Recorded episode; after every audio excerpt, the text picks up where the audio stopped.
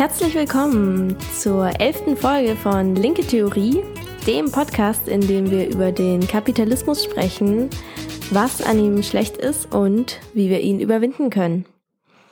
Heute reden wir nochmal über das Thema Feminismus, wie auch schon im letzten Podcast.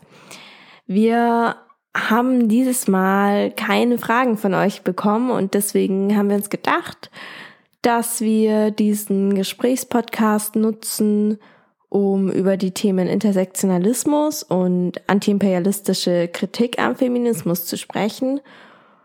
Danach reden wir dann noch kurz über die Frage, ob wir für Reformen im Kapitalismus überhaupt nicht mehr kämpfen brauchen, wenn wir sagen, das System ist das Problem oder ob sie trotzdem noch Sinn machen. Bleibt also unbedingt dran, wenn ihr eure Grundlagen zum Thema Feminismus noch ein bisschen ausbauen wollt. Ja, du hast ja gerade schon gesagt, ähm, wir wollen erstmal noch ein bisschen über den Intersektionalismus beziehungsweise über die intersektionale Methode sprechen. Und das bedeutet für euch erstmal, dass wir hier nicht so viel diskutieren, sondern erstmal noch mal ein bisschen ins Sprechen kommen. Und zwar gehe ich erstmal darauf ein, was überhaupt der Intersektionalismus oder was die intersektionale Methode ist. Die intersektionale Methode beschäftigt sich vor allem damit, wie ja, verschiedene Formen von Unterdrückung zusammenwirken und wie dadurch unterschiedliche Situationen und Erfahrungen für einzelne Gruppen hervorgebracht werden. Wenn wir uns nochmal den Feminismus anschauen, dann wird er ja häufig davon ausgegangen, als wären die Frauen irgendwie eine relativ einheitliche Gruppe mit einem gleichen Interesse und vielleicht sogar einer gleichen Unterdrückung. Aber genau so ein Bild würden Leute, die intersektional arbeiten, hinterfragen. Die Menschen mit einer intersektionalen Methode würden wahrscheinlich eher sagen, dass verschiedene Frauen auch unterschiedliche Erfahrungen vom Sexismus machen. Im Mittelpunkt stehen dann zum Beispiel seit Jahrzehnten in der intersektionalen Methode schwarze Frauen. Die haben nämlich ganz andere Erfahrungen von ihrem Frausein gemacht als die, die wir in der letzten Folge skizziert haben. Die intersektionale Methode geht dann davon aus, dass verschiedene Unterdrückungsformen ja wie an so einer Kreuzung zusammenkommen und dass durch diese Kreuzung von verschiedenen Unterdrückungsformen erst die Situation von Menschen sich bildet. Deswegen heißt es ja auch Intersektionalismus, weil äh, Intersektion kommt von Intersection, Englisch, und das bedeutet eben Kreuzung. Eine schwarze Frau steht also irgendwie mitten auf der Kreuzung zwischen ihrer Diskriminierung als Schwarze und ihrer Diskriminierung als Frau. Und genau diese Verbindung, die die schwarze Frau erlebt, macht dann, dass sie den Sexismus eben anders erlebt, als es zum Beispiel eine weiße Frau tun würde. Aber sie erlebt auch den Rassismus anders, als es ein schwarzer Mann erleben würde. Es wurde zwar schon vorher von Leuten darauf hingewiesen, dass verschiedene Unterdrückungsformen zusammenwirken können, und marxistische bzw. sozialistische Feministinnen waren da ganz vorne mit dabei, aber der Intersektionalismus hat das zum ersten Mal eher auf die Erfahrung von Menschen dann übertragen. Vorläufer von so einer Methode waren zum Beispiel die Mitglieder vom Combahee River Collective und den Begriff Intersectionality hat dann später die Juristin Kimberly Crenshaw geprägt. Diesen Begriff hat sie deswegen eingebracht, weil sie eben als Juristin von einem ganz bestimmten Fall ausgegangen ist, bei dem schwarze Frauen nicht einfach als schwarze und auch nicht einfach als Frauen, sondern als schwarze Frauen eben diskriminiert wurden.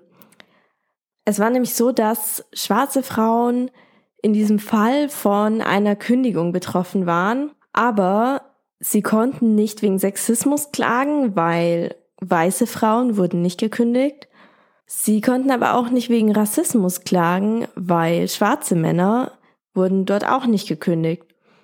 Und es war eben ganz genau diese Position, dass sie schwarz waren und Frau waren und sich das verbunden hat und dann eben der Grund war, dass sie diejenigen waren, die ausgewählt wurden, um gekündigt zu werden.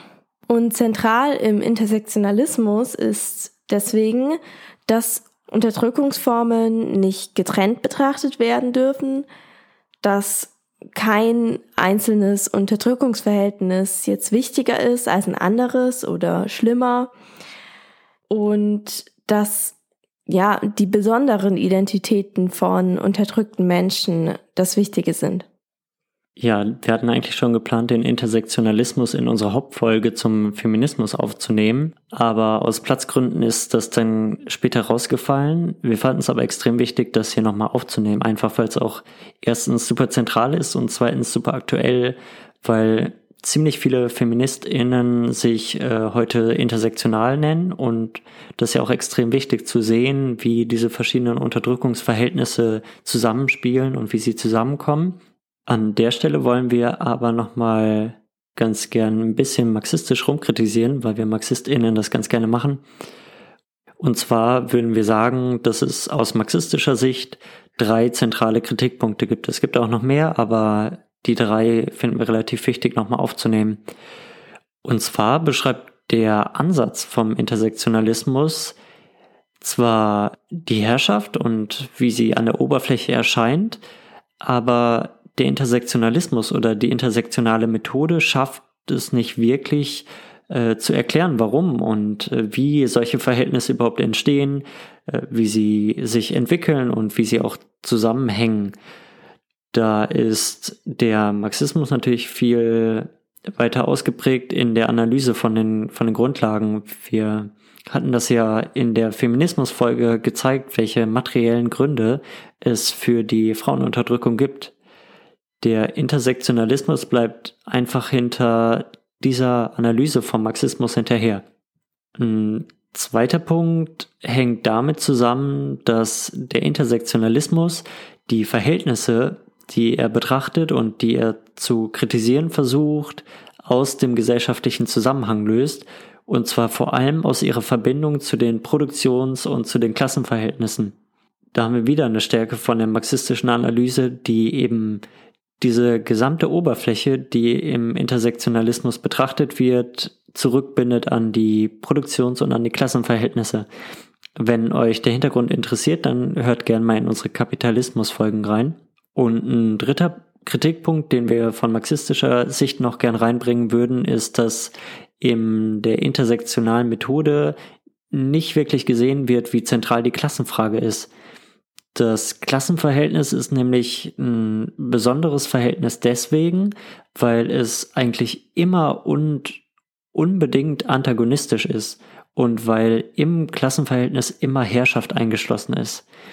Also wenn wir zum Beispiel die kapitalistische Klasse anschauen, dann kann die nicht ohne proletarische Klasse existieren, einfach weil beide Teile von dem Verhältnis aufeinander bezogen sind. Sie haben zwangsläufig unterschiedliche Interessen und die eine Klasse wird die andere Klasse beherrschen. Und dieses antagonistische oder gegensätzliche oder auch feindliche Verhältnis lässt sich eigentlich nur aufheben, indem beide Klassen aufgehoben werden. Sowas sieht man bei anderen Verhältnissen nicht so sehr. Gut, soweit zum Thema Intersektionalismus. Es gibt noch eine weitere Ebene, die wir in den Feminismus hier aufnehmen wollen und das ist der Anti-Imperialismus. Ja, ich stütze mich erstmal nochmal rein ähm, und vielleicht sollten wir kurz klären, was der Imperialismus ist. Und keine Angst, ihr werdet jetzt nicht alles von uns, von Lenin über Armeen bis heute hören, sondern wir halten das relativ kurz, aber natürlich auch ein bisschen verkürzt. Mm, der Imperialismus ist wahrscheinlich vielen von euch ein Begriff schon. Und knapp gesagt meinen wir, wenn wir von Imperialismus sprechen, ein Stadium im heutigen globalen Kapitalismus, in dem die reichen und mächtigen kapitalistischen Staaten andere, ärmere Staaten dominieren und wirtschaftlich ausbeuten. So eine kurze Definition sollte erstmal ausreichen, damit wir zumindest alle verstehen, was wir mit Antiimperialismus meinen. Mit Antiimperialismus meinen wir nämlich eine Haltung, die sich genau gegen dieses System stellt in dem dann ein paar reiche Staaten alle ärmeren Staaten ausbeuten. Das ist ja erstmal ein politisches und wirtschaftliches Thema. Das hört man schon aus der Definition raus. Aber vielleicht magst du mal kurz erklären, was das jetzt mit Feminismus zu tun hat. Der Punkt ist, dass die feministische Bewegung, also wie wir sie heute kennen, vor allem im imperialistischen Zentrum entstanden ist. Klar, es gab Kämpfe um Gleichberechtigung natürlich schon immer und die waren auch im Kolonialismus zum Beispiel sehr wichtig, als viele Gesellschaften zum ersten Mal ein patriarchales Herrschaftssystem von außen übergestülpt bekommen haben. Aber die feministische Bewegung, die sich auch selber Feminismus nennt und die ihre theoretischen feministischen DenkerInnen hat, das ist vor allem eine Bewegung, die im Westen, also vor allem in Europa und auch in den USA entstanden ist. Und vor diesem Hintergrund kann man sich jetzt vielleicht auch ganz gut vorstellen, dass der Feminismus eben mit dem Imperialismus dieser Länder, in denen er entstanden ist, auch verstrickt war und teilweise das immer noch ist. Das heißt, auch die feministische Bewegung hat zum Beispiel Argumente geliefert für den Kolonialismus und den Imperialismus. Und bevor wir diese Argumente jetzt wiederholen, wollen wir einfach mal ein aktuelles Beispiel nennen. Ja, ich wollte gerade schon äh, nachfragen, weil viele antiimperialistische Feministinnen würden ja gerade sagen, dass auch heute der Feminismus noch eng mit dem Imperialismus verstrickt ist. Hm, wo liefern denn Feministinnen oder zumindest ein paar Feministinnen heute noch Argumente für so eine westliche Herrschaft? Ein ganz großes Beispiel, das allen von uns wahrscheinlich ein Begriff ist, das ist der Streit um das Kopftuch, das ja einige muslimische Frauen tragen und von einigen, zum Glück nicht allen Feministinnen, wird das Kopftuch enorm dämonisiert. Also es kann natürlich auch Kontexte geben, in denen eine Frau ein Kopftuch nicht völlig freiwillig trägt, aber das ist zum Beispiel auch nicht anders bei einem Rollkragenpulli, den ich jetzt zum Beispiel auch tragen kann, weil mein Partner nicht möchte, dass ich einen Ausschnitt trage. Wie auch immer, also dieses Stück Stoff, das viele Frauen auf ihren Haaren tragen, das ist ein enorm umkämpftes Objekt geworden und wird häufig als das exemplarische Symbol von Frauenunterdrückung gesehen. Ja, die Debatte ähm, flammt ja in, in Deutschland und in Frankreich in den letzten Jahren schon wieder stärker auf. Aber was genau ist daran jetzt imperialistisch? Ja, diese Debatte um das Kopftuch steht nämlich in einem größeren Zusammenhang. Hier im sogenannten Westen wird der Islam sehr, sehr oft als der Endgegner der Frauenbefreiung gesehen und muslimische Männer als die Frauenfeinde schlechthin. Und das bildet genau ein Stereotyp von den in Anführungszeichen natürlich feindlichen Muslimen, die einfach anders seien als wir und die die Unterdrücker der Frauen schlechthin quasi sind. Und genau das ist so ein Bild. Das ist vielleicht von den Feministinnen, die das kritisieren, gar nicht so gemeint. Aber dieses Bild wird einfach mehr als gerne hergenommen zur Rechtfertigung von tatsächlichen militärischen Eingriffen. Und die konservativsten US-Präsidenten, die überhaupt nichts mit Frauenbefreiung und Feminismus zu tun haben, haben diese Rechtfertigung, die ihnen die Feministinnen geliefert haben, benutzt, um ihren Einmarsch in muslimische Länder unter dem Stichwort auch Kampf gegen den Terror zu rechtfertigen und das eben dann groß auch mit der Befreiung der armen, traurigen Frauen gerechtfertigt, aber nachdem sie die Länder zerstört haben, war von der Frauenbefreiung nicht mehr wirklich irgendwas übrig. Deswegen sollten wir als Feministinnen vorsichtig sein, wenn wir in Anführungszeichen die anderen kritisieren und dabei ein Feindbild stützen, das auch grundsätzlich ein imperialistisches Feindbild ist. Und ganz nebenbei lenkt dieses Bild von den anderen, die die Frauen unterdrücken, auch von den tatsächlichen Feinden des Feminismus ab. Das sind nämlich sexistische, gewalttätige Männer, die es überall gibt, wo es ein Patriarchat gibt, also auch hier. Und AfD-AnhängerInnen, die regen sich ja nur zu gerne auf über den bösen Feminismus und heulen aber gleichzeitig über die schreckliche Frauenunterdrückung in muslimischen Ländern. Und genau das ist das Ergebnis eines Feminismus, der den eigenen Feind aus den Augen verloren hat. Und das ist das Patriarchat allgemein.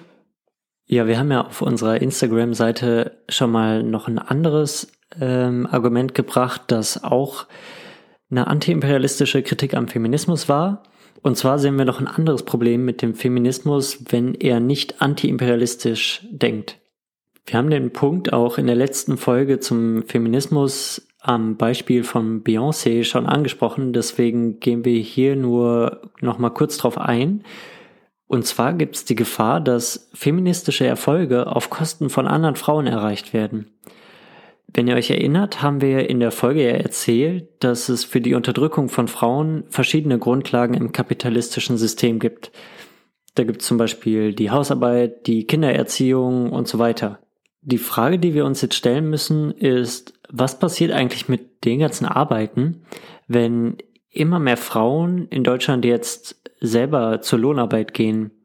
Und wie ist es eigentlich möglich, dass ähm, Frauen wieder mehr Kontrolle über ihre Gebärfähigkeit bekommen? Wir haben ja eigentlich gesagt, dass die Gebärfähigkeit ein Grund für die Unterdrückung der Frau ist und dass ihr die Kontrolle über diese Gebärfähigkeit entzogen wird, damit neue Arbeitskräfte hergestellt werden.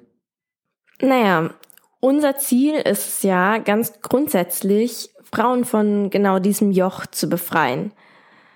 Wenn man jetzt als einzelne Frau zum Beispiel sagt, ich möchte mich nicht so gern mit Hausarbeit beschäftigen, ich habe schon gar keine Lust, zu Hause zu bleiben, um Kinder zu erziehen und einem Mann das Essen zu kochen. Ich will mich auf meinen Beruf konzentrieren und das ist mein Platz im Leben. Dann muss irgendwas mit den Hausarbeiten passieren. Das heißt, entweder man findet irgendwie einen Kompromiss zwischen allen im Haushalt lebenden Erwachsenen oder was dann eben häufig passiert, wenn das Geld auch da ist, dass man die Arbeiten zum Beispiel auslagert. Man holt sich dann eine Putzkraft und vielleicht noch eine Haushaltshilfe. Und wer macht das dann? Das sind in den allermeisten Fällen wieder Frauen, oft migrantisch, die enorm prekär angestellt sind in einem privaten Haushalt. Man lagert die Hausarbeit also einfach an eine noch weniger privilegierte Person bzw. Frau aus. Und auch das Gebären kann man inzwischen an eine Leihmutter auslagern.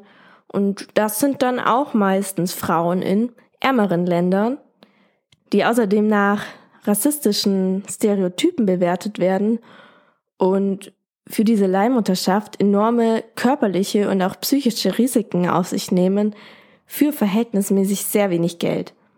Und genau sowas ist unserer Meinung nach kein Feminismus, wenn man die eigene Befreiung auf Kosten der Ausbeutung anderer Frauen leistet.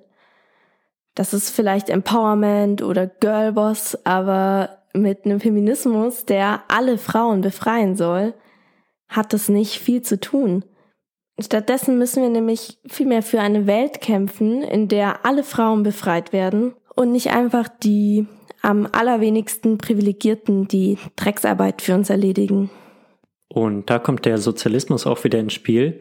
Das heißt nämlich, dass wir, wenn es möglich ist, einen Großteil der häuslichen Arbeit vergesellschaften sollten und dass sie dann eben nicht mehr im Haus stattfinden sollte, sondern in Kantinen, in Kindertagesstätten und so weiter. Und die Sachen, die nicht aus dem Haus ausgelagert werden können, müssen dann mit dem normalen Berufsleben vereinbar sein.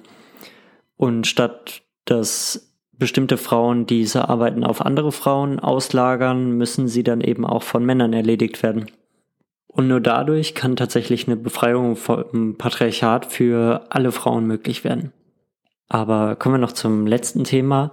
Nach der letzten Folge sind noch ein paar Gespräche mit Menschen aufgekommen und zwar zur Frage, ob denn unsere Argumentation vom letzten Mal, die ja war, dass im Endeffekt der Kapitalismus abgeschafft werden muss, um Frauenbefreiung endgültig möglich zu machen. Ob diese Argumentation dann heißt, dass wir im Kapitalismus gar nichts mehr machen können oder dass wir gar nichts mehr machen müssen. Die Frage ist also, können und sollten wir eigentlich im Kapitalismus trotzdem für Reformen kämpfen oder sollten wir alle Hoffnung auf den Sozialismus verschieben? Vielleicht magst du da mal anfangen und wenn mir noch was einfällt, dann kann ich ja noch ergänzen. Ja, ich denke, der wichtige Punkt, den uns der marxistische, materialistische Feminismus zeigt, ist, dass eine vollständige Frauenbefreiung nicht möglich ist in einem kapitalistischen System, in einem System, das Ausbeutung zum Prinzip seiner Existenz macht. Und natürlich müssen wir alles, was wir uns als Feministinnen erkämpfen, auch vor diesem Hintergrund ja nochmal reflektieren. Das heißt, wir müssen reflektieren, ist das, was hier errungen wird, wirklich ein Gewinn oder geht er auf Kosten anderer? Ist damit so in der Gesamtheit betrachtet eigentlich kein wirklicher Gewinn für die Menschheit? Oder ist das, was wir erreicht haben, vielleicht tatsächlich nicht mehr als Symbolpolitik, die ein paar Frauen ein bisschen besser fühlen lässt, aber an der Realität nichts ändert. Trotzdem sind meiner Meinung nach Reformen natürlich auch nichts, was wir irgendwie behindern sollten und auch was, wofür wir kämpfen sollten, weil natürlich ist ein Kapitalismus, in dem Abtreibung für alle Frauen legal und zugänglich ist, ein besserer Kapitalismus als einer, in dem das nicht so ist. Aber der wichtige Punkt ist, dass wir das Ziel nicht aus den Augen verlieren, dass wir eben darauf zielen, dass es eine tatsächliche Frauenbefreiung gibt, die für alle Frauen gilt und eben nicht zum Beispiel nur die Möglichkeit für Abtreibung, die so enorm teuer sein könnte, dass es sich vielleicht sowieso nur die obersten ein Prozent oder zehn Prozent der Frauen leisten könnten.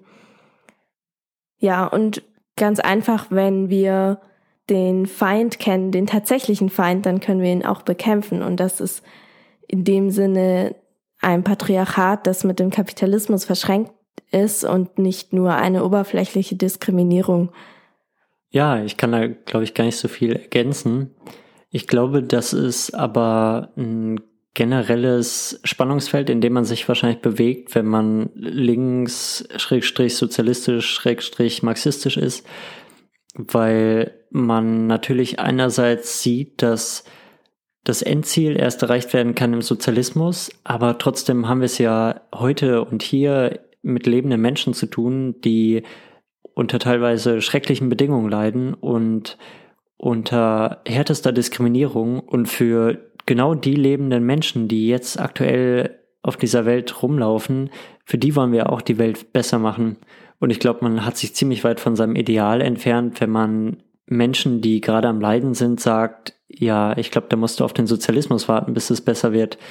Weil, wie Marx sagt, jede wirkliche Bewegung tausendmal mehr wert ist als jedes Programm. Und ich glaube, jede wirkliche Bewegung, die wir im Feminismus, aber auch im Kampf für Arbeitende, für ausgebeutete Massen erreichen können, ist so viel mehr als jede Rede, die wir über den Sozialismus sprechen können.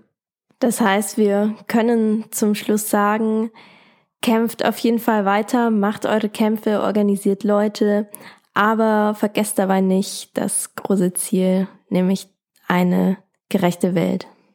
Ja, und mit dieser Erlaubnis für eure reformerischen Kämpfe sind wir auch schon wieder mit unserer Gesprächsfolge zum Thema Feminismus und Marxismus am Ende. An der Stelle kommt von uns nochmal der Aufruf, dass ihr uns sehr, sehr gerne zurückmelden könnt, wie ihr unseren Podcast findet. Also was ihr mögt, was gut ist und wo wir noch ein bisschen schrauben können, was wir noch besser machen können. Ja, und das ist wirklich ein Aufruf an euch alle, ähm, Podcast zu machen, ist ja eine ziemlich einseitige Sache. Wir nehmen das hier auf und schicken es dann raus in die Welt, aber wie ihr darauf reagiert, das bekommen wir gar nicht so sehr mit. Und so ein Stimmungsbild wäre echt hilfreich, damit wir unsere Arbeit hier einschätzen können. Das Ganze hilft dann auch nochmal vor dem Hintergrund, dass wir bald unsere erste Staffel zu Ende bringen und damit wir dann wissen, ob sich das hier lohnt, ob es euch was bringt und ob wir weitermachen sollen.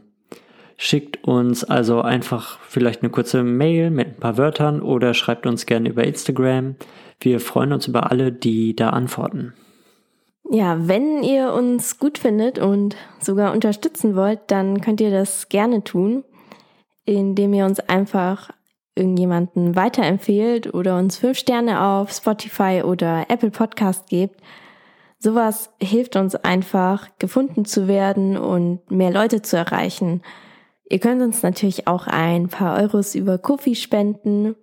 Den Link findet ihr wie alles andere, was ihr braucht, in den Show Notes.